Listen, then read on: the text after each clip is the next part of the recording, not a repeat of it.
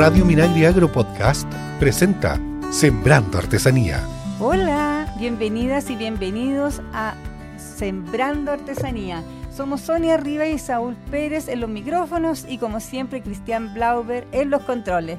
Eh, ¿Cómo estás, Saúl? Todo bien, Sonia. Parece que con un poquito de frío. Sí, pero ya aquí estamos Estamos ya con unos matecitos, parece, ¿no? estamos haciendo una mateada. Una mateada. Oye, Sonia, estamos re contentos en este nuevo capítulo. Em, la verdad que ha sido todo un logro poder llegar a estas diferentes localidades de todo el país.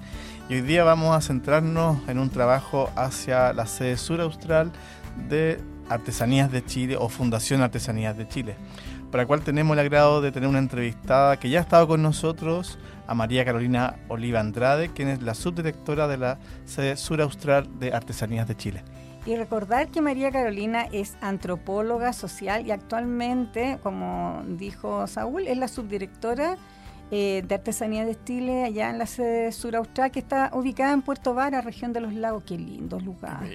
Su actual labor está volcada al trabajo en terreno con los artesanos y artesanas a través del programa Pro Artesano información, a traspaso de información y abastecimiento de materias primas, entre otras tantas cosas que hacen. Qué interesante. Además, ella tiene el gran desafío en, su, en este periodo, de alguna forma, de que esta sede sea un espacio de difusión y de puesta en valor de la artesanía, bastante necesario suena, ¿cierto? Sí. Y un espacio para generación de conocimiento, rebustecimiento de las investigaciones, registro de piezas de colección y, ¿por qué no?, archivo de la memoria oral. Estamos en Sembrando Artesanía. Bienvenida, Carolina. Bienvenida. Hola, buenos días a los dos. Un abrazo desde acá de Puerto Varas. Oye, qué lindo lugar donde están ustedes instaladas. ¿ah? Es como, como de, ensueño, así un poquito mágico. Oye, Carolina, cuéntanos un poquito em, cómo funciona la sede allá, de, esta sede sur austral de la Fundación. Bueno, esta sede, eh, la, sede tiene como alrededor de 10 muchos años, pero como sede sur austral acaba de estar, eh, de ser eh, inaugurada o denominada con el objetivo de alguna manera de esta administración de ir descentralizando eh, la gestión, dándole más autonomía a las regiones y teniendo una presencia especial en estos territorios. Nosotros somos la primera su, eh, sede regional, eh, tal, tal como, como el nombre lo dice, pero la idea también es ir teniendo, ojalá luego, una sede en la zona norte, de manera de que la fundación tenga una presencia eh, bastante más activa en estas regiones y no todo eh, realizarlo desde Santiago. Oye, Carolina, ¿cuánto, cuando hablamos de Ciudad Austral, para ustedes como fundación, ¿qué territorio comprende y cuántos artesanas y artesanos aproximadamente están en la red trabajando actualmente? Bueno, la sede Sur Austral nosotros la estamos planteando desde la región de los lagos hacia Magallanes. También podemos tener alguna incidencia un poquito más al norte, en la región de los ríos. Em, esa es un poco nuestra, nuestra área de, territorial de acción. Por ahora estamos trabajando bastante concentrada en la región de los ríos y los lagos. El desafío en estos tres años es abarcar más hacia el sur, que es un pendiente que tenemos. Y artesanos, bueno, eh, esta es una región que concentra muchos, un gran porcentaje, yo te diría que un 70% de los artesanos de la, de la red están en esta zona. Eh, tenemos todo el área de Chiloé, por ejemplo, que hay una riqueza enorme, la carretera austral, el sector del Quehuelmo.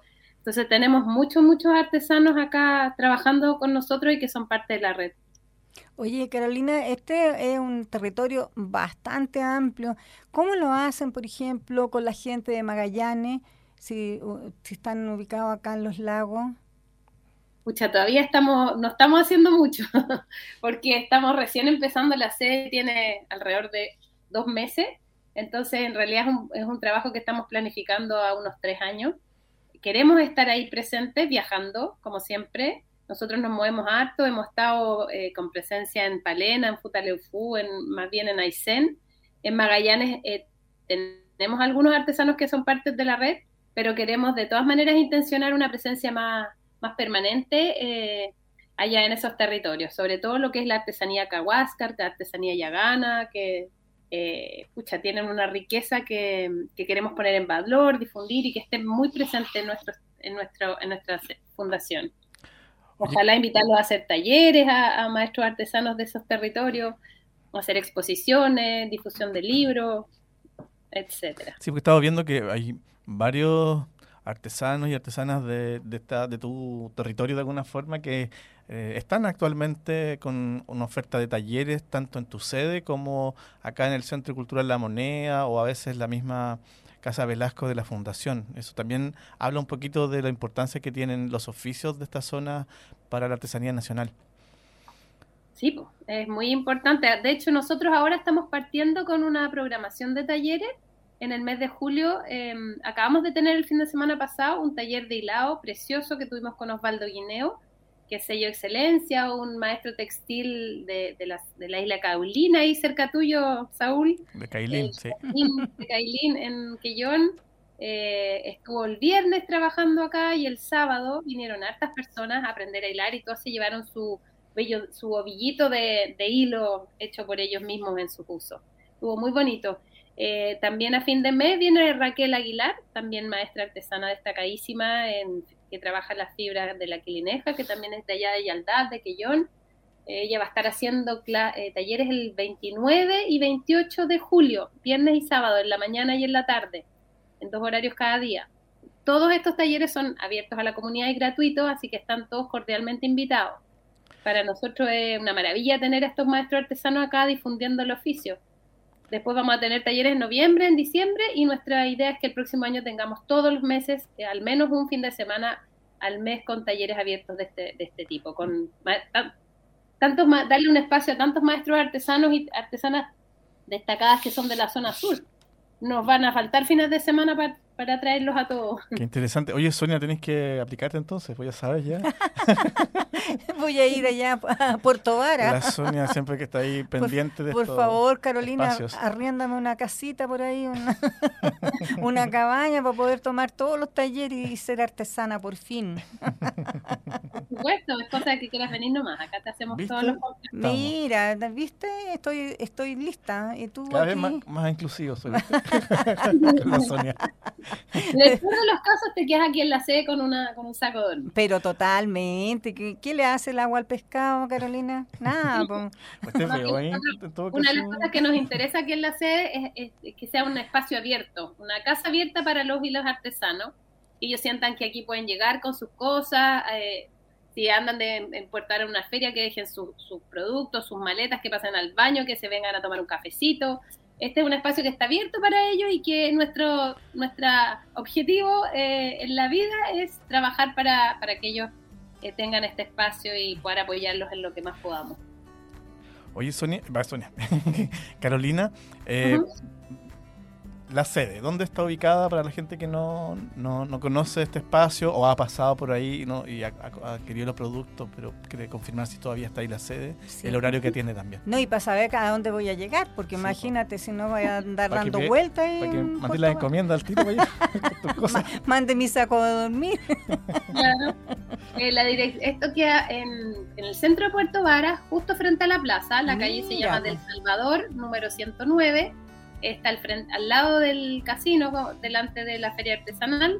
Eh, es una casa antigua eh, que es de interés arquitectónico porque es del 1900. es súper interesante, una casa, es de la única casa habitación del 1900 que queda eh, en pie acá en la zona del centro. Todo un patrimonio, Carolina. Qué maravilla. Escuela maravillosa. Y muy bien ubicada, ya sé dónde voy a llegar. Así que no nos preocupemos, Saúl.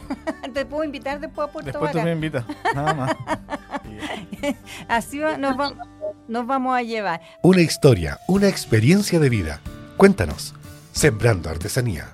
Estamos conversando con María Carolina Oliva Andrade, quien es la subdirectora de la sede sur austral de Fundación Artesanías de Chile sobre la labor que eh, se empezó a hacer allá en favor de la puesta en valor de este rubro y la generación de conocimiento. Oye, te quería hacer una consulta, Carolina, antes que se me vaya la, onda acá.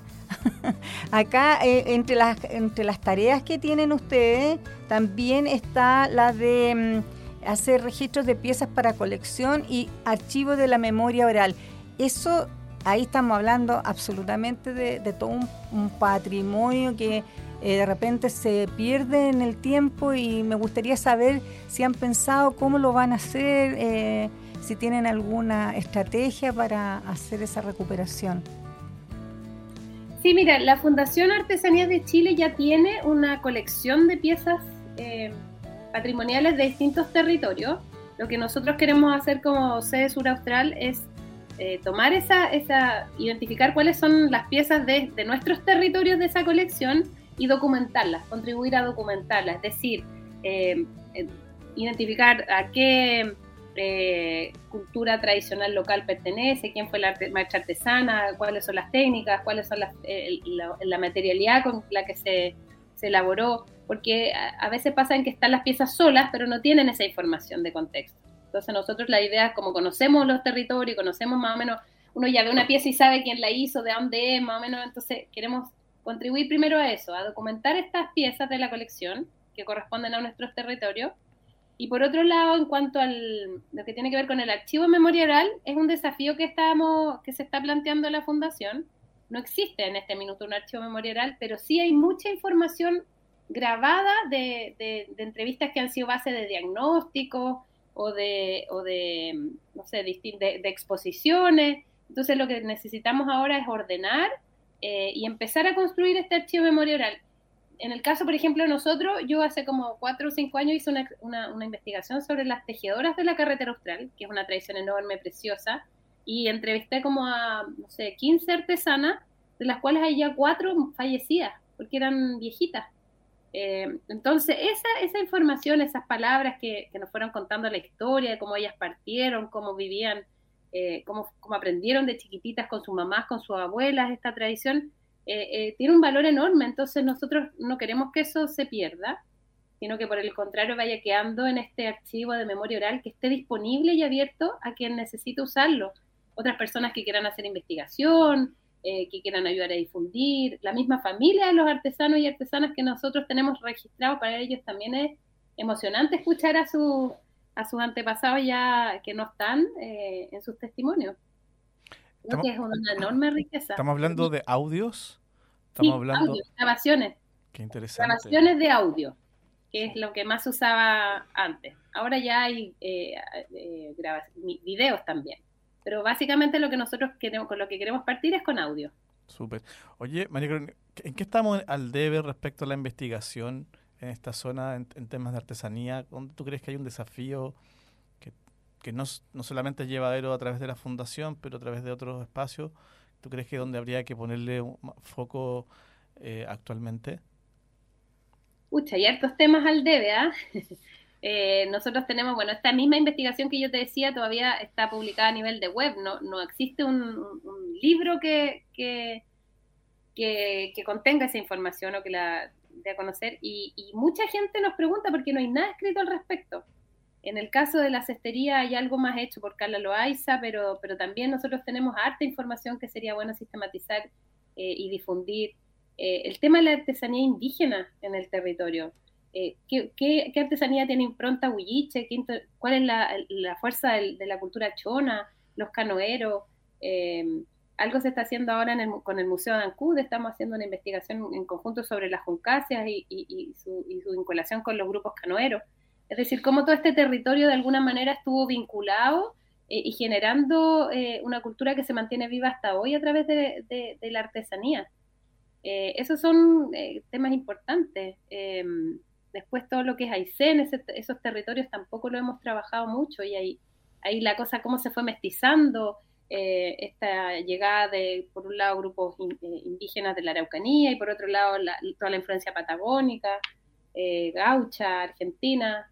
Em, hay mucho, mucho que investigar. Nosotros aquí estamos en este momento postulando algunos fondos para poder ir levantando información de poquitito y llenando esos vacíos que, existen en el territorio. Entiendo que el pro artesano como instrumento que ustedes eh, trabajan en los territorios han avanzado tal vez con algo que cuesta visibilizar en artesanía como es la talabartería, la curtiembre, el, el trabajo en cuero principalmente, ¿no?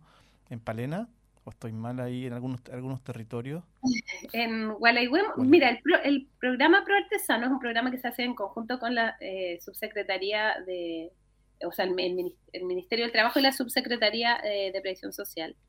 Y em, el objetivo es formar, desarrollar un proceso de formación a los grupos de artesanos que son de la Red de Artesanías de Chile. Y en esta región hemos apoyado a través de ese programa que dura, tiene un horizonte de cuatro años, eh, a varios grupos. Trabajamos con las eh, cesteros de Ilquihuelmo, trabajamos con las eh, tejedoras de la carretera austral, trabajamos con, em, hace unos años con las curtidoras precisamente que tú hablabas de la zona de Gualaihue, Nopirén. Em, trabajamos ahora en este momento con cesteras de Panguipulli. Entonces es un, es un trabajo que, por un lado, hace un diagnóstico es decir, eh, ve cuáles son las principales problemáticas de esos grupos y después diseña un programa adecuado a esas eh, deficiencias o a esas necesidades del grupo. Y se va implementando en cuatro años y básicamente tiene cuatro ejes, que es el de cultura e identidad, o sea, dotar, ayudar a dotar eh, de este, del contexto cultural a esas artesanías, el tema comercial, el tema productivo, de mejoramiento del objeto o de la pieza o de la técnica, y también la parte eh, asociativa, es decir, que el grupo como grupo se mantenga eh, unido, tenga habilidades blandas para desarrollar, para mm, enfrentar conflictos, para enfrentar colectivamente la venta, etcétera. Es un, es un, un programa muy bonito que, bueno, en el caso de las curtidoras de Gualaihue, pudo levantar un oficio que está muy poco visible, son poquitas los grupos que trabajan el curtido artesanal eh, tradicional. Em, y ellas justamente ahora este fin de semana estuvieron aquí en una exposición en Yanquiwe, que se llama La Expolana, y, les fue muy bien, estuvieron con un stand, con, sus cueros, con sus plantillas multitallas, con su eh, pantufla y vendieron un montón. Estaban muy contentas las chiquillas, así que eh, están poniendo a prueba todos los conocimientos ahí a través del que, que, les dimos a través del pro artesano. Es interesante que en esta época que a veces es bien lento para el mundo artesano, lo que es la venta, se puedan tener este espacio de circulación. Oye, ¿cómo, mm, una pregunta que hace rato me está dando vuelta, cuando uno va a la tienda, ¿qué, con, qué se encuentra? Con en la sede, pero sí, entiendo la primera planta es tienda, ¿con qué se encuentra? De todo. La, la tienda de la sede sur austral acá en Puerto Varas tiene una muestra de todas las eh, tradiciones artesanales eh, de Chile, pero tiene un énfasis en lo que es la artesanía de acá de la zona sur. Es decir, ustedes van a encontrar alfombras de nudo hechos a mano eh, a telar, van a encontrar frazadas, cuadrillés típicas que antes se encontraban en, en Angelmó, van a encontrar cestería en Punquillo, que también es muy antigua y muy típica de acá de la región. Eh, cestería en Manila, en Lineja, en Boqui, eh, van a encontrar tallados en madera. Eh, la verdad es que de las otras tradiciones del resto del país van a encontrar de todo, sí, pero con, como les digo, mucha más cantidad de las piezas que son típicas de, la, de las tradiciones artesanales de acá de la región de los lagos principalmente. Oye, yo estaba eh, pensando si una persona, por ejemplo, que es artesana de, de, cualquiera de estos territorios y no tiene contacto con la fundación, ¿cómo se acerca? ¿Cómo se puede inscribir o para pertenecer a esta red? Mira, eh, por un lado, las que tienen acceso a Internet está la página web de la fundación, que tiene una parte clarita que tú dices, quieres ser artesano de la, de, la red de Fundación Artesanías de Chile, la pincha, y está la opción de postular eh, como artesano individual o como agrupación. Y ahí eh, tienes que llenar un formulario que es muy sencillo y ahí te contactan y puedes em, recibir en el fondo la información si calificas o no como artesano tradicional que, que, pueda ser parte de la red. Y por otro lado, está, que vengan directamente aquí a Del Salvador 109, frente a la plaza, y yo estoy en las mañanas. Eh, salvo algunos días que me va a terreno, pero en general acá le podemos eh, recibir la postulación, eh, conocer los trabajos, orientarla un poco de cómo es el proceso, qué es lo que pueden esperar de ser parte de la red de artesanías de Chile. Así que eso es, vía online o presencial acá. Ya, bueno el dato, así la gente eh, que no está en la red para que sepan cómo pueden hacerse integrantes, ¿no? Y poder eh, disfrutar de, de las capacitaciones y de tantas otras cosas que está ofreciendo la Fundación Artesanías de Chile. Escuchamos a nuestros invitados. Estamos en Sembrando Artesanía. Estamos conversando con María Carolina Oliva Andrade, subdirectora de la sede sur austral de Fundación Artesanías de Chile sobre la labor que se va, eh, ya se está haciendo ya en, favor de, la artesanía y de la puesta en valor de este rubro. Allá en la zona sur, específicamente la sede está en Puerto Vara y hace como dos meses nomás que se transformó en sede, pero ya está con cualquier cantidad de cosas, ¿no? Yo estuve, les puedo comentar con la María Carolina hace fue como hace un año atrás, ¿o no? O puede haber sido en diciembre. No me acuerdo. ¿Cuándo estuvimos en la sede tuya? Que es ahora que tú ministra, perdón. Cuando vinieron los jurados del ah, Sí, eso ha sido en enero. En el verano, claro. En el verano, sí. Estuvimos en el segundo piso, que es como el área más no, no pública, el área más privada. ¿Es donde voy a dormir yo? A donde tú vas, sí, está ahí ya. tú. Vamos a poner tu saco dormir entre medio de unas frazadas y unas alfombras. Ah, maravilloso. Voy, voy, al casino, María Carolina, y después me voy para allá. Fue interesante ver como lo que no se ve en la, en la tienda, que era el espacio más administrativo, y también donde estaban las principales colecciones encuerdadas y también todo lo que es control de calidad, etiquetado, packaging. Eh, cuéntanos un poquito de eso, María Carolina. No sé si eso se transformó, pero me, llamó mucho la atención como el orden, la logística respecto a poder eh, que este espacio sea lo que, tú buscas que, refleje ahora. No sé si algunos espacios se va a habilitar para las artesanas o está empezando siempre en el primer piso.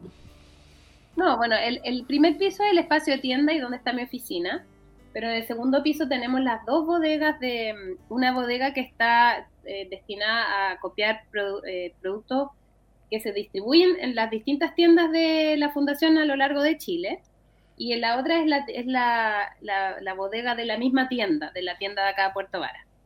Nosotros ese espacio eh, lo tenemos abierto a grupos y de artesanos y artesanas. En general, cuando vienen acá a la sede, los invitamos a conocer y además hacemos giras técnicas para contarles un poco cómo trabajamos nosotros y qué pasa con los productos una vez que ellos los entregan.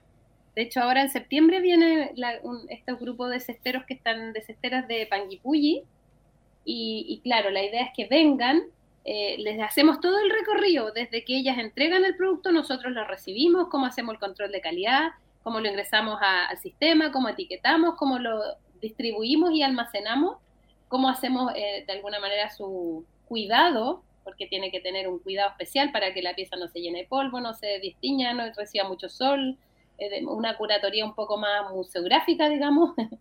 Eh, entonces le explicamos todo eso y cómo después termina en una tienda con información que da cuenta de quiénes son los artesanos que la producen, de qué territorios son, cuáles la, las técnicas, eh, de manera que nosotros la, experiencia de, de, quien viene a comprar no es solamente llevarse un objeto que le gusta y que le puede servir, sino que, que aprenda toda la cultura que hay asociada a ese objeto, la tradición ancestral, eh, todos los adaptaciones que se han hecho para que esa pieza sea funcional hoy día en, el mundo contemporáneo, en cuanto a medidas, a colores, a tamaño. Así que eso, esta sede, como te digo, también está abierta para que las artesanas conozcan todo ese proceso y eh, que los vendedores, los, compradores o los clientes se empapen de, toda esa información más cultural o, histórica. De ese relato y no se pongan ahí a, a regatear el precio. que es una cosa que habitualmente eh, nuestro país, los habitantes de nuestro país lo hacen y también de hartas partes de Latinoamérica, vamos a ser justos. Aquella vez con los jurados no pasó eso. Se veía muy mal. sí, no, pero sabes que no es una cultura solo de aquí, sino que en general los países latinos tienen eso. El regateo. El regateo. Bueno, en, Turquía también, pues.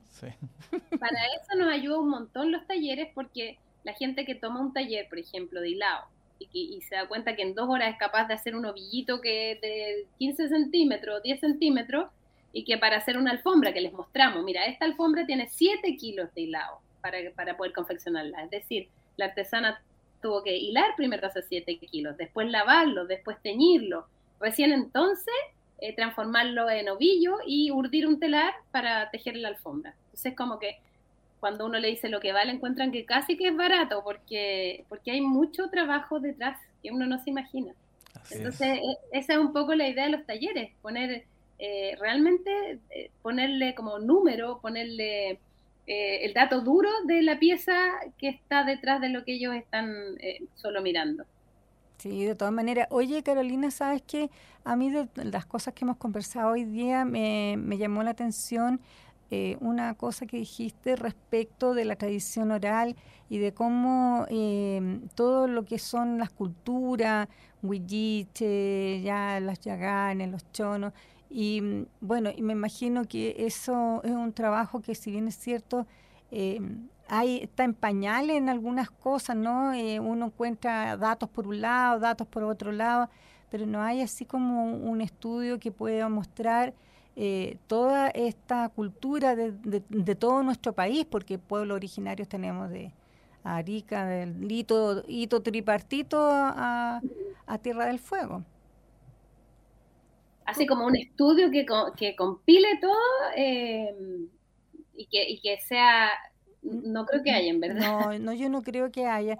Me, me pareció súper interesante porque obviamente que las distintas culturas tienen también distintos colores, distintos tipos de piezas, eh, la orfebrería a veces distinta, hasta la greda es diferente porque tienen distintos tipos de colores de acuerdo a los territorios. O sea, es una tierra gredosa, en un lado sale muy roja, en otra sale más café, en otra sale más clarita.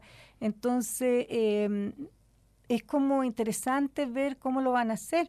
Y eso, ¿ustedes tienen algún plazo, algo así como para ir mm, teniendo ese registro?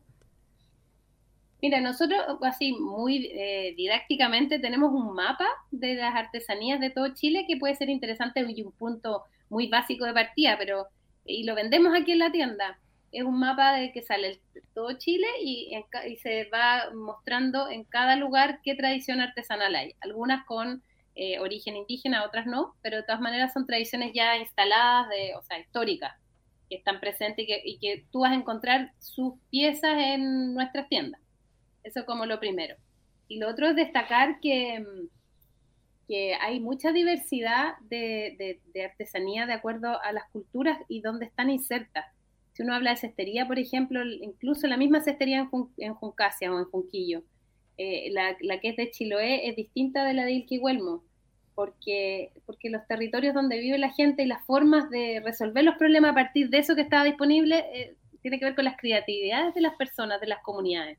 Entonces tú puedes encontrar usando una, misma técnica, eh, una misma fibra, pero los objetos son distintos, porque responden a necesidades distintas, a creatividades distintas. Y eso es lo rico, y ese es el patrimonio cultural y diverso que nosotros queremos que, se, se, difunda y no se pierda. Eh, Carolina, te quería llevar al mundo más turístico, pensando que eh, Puerto Varas es una, no es la capital regional, pero sí es un corazón del turismo en el sur de Chile, en la, zona del lago y volcanes. Eh, ¿Cómo ha sido la relación con, por ejemplo, los cruceros que tengo entendido o las visitas que se van a, no sé, a Petrohue, a otros sectores que son muy turistificados y la tienda? ¿Cómo se nota ese, esa llegada, esa, esa frecuencia habitual? Sí, nosotros manejamos siempre el calendario de, de, cruceros que recalan acá en Puerto Montt, porque esos días hay que prepararse especialmente. Llega una avalancha de turistas los buses que, los trasladan desde Puerto Montt a, los distintos eh, recorridos siempre paran acá en Puerto Vara y paran aquí al frente de la tienda los buses. Entonces se bajan y empiezan, eh, casi lo primero que hacen en el recorrido es entrar a la tienda.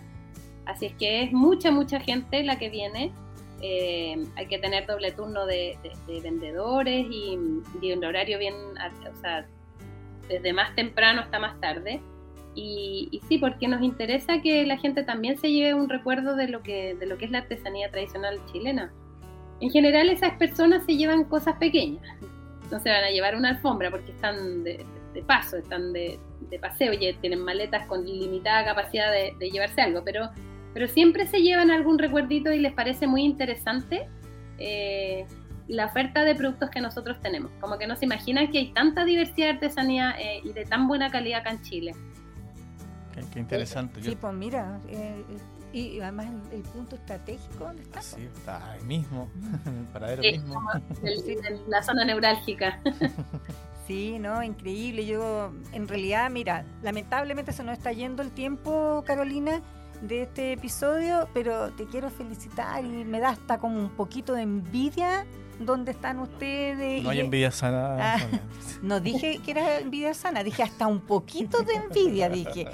Porque, porque imagínate ese contacto, es, todo esto del que hablaba del relato oral, de todas las cosas que tienen los planes ahí en la sede sur, es maravilloso. Yo encuentro que es sacar un poco a, la artesanía a otro rubro y no tenerla en casilla como mucha gente piensa que los artesanos son unos hippies. No, para nada. Te das cuenta como que hay un estigma ahí. Sí, es interesante también el, el, la vitrina en, primera línea, ¿cierto? Del mundo turístico, esta tienda, que le vaya muy bien, que tenga solvencia de alguna forma, que tenga esta mirada no solamente desde la venta, sino que también del reconocimiento, de la revitalización, de la investigación, del registro.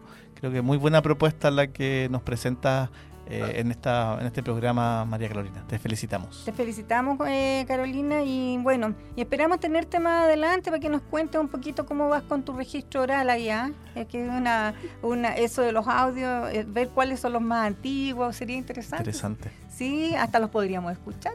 Sí, sí, sí, ah, no, aparte que este espacio también está... Sí, obvio. Invitar a algunos artesanos que, que no sé, porque igual dejan su registro aquí con su voz en este programa. Exactamente. Eh, Cuídense mucho. Gracias por escuchar Sembrando Artesanía. Estamos en formato podcast en Spotify, en Apple Podcast y también en la radio minagri.cl y bueno, y en otras plataformas como Twitter que nos van... Eh, Instagram también de Foucault. Exactamente. Eh, chao, chao. Cuídense mucho. Chao, chao. Sembrando Artesanía es una iniciativa de INDAP y FUCOA del Ministerio de Agricultura. Escucha este y otros programas de Radio Minagri Agro Podcast en el sitio web www.radiominagri.cl y síguenos también en Spotify y Apple Podcast.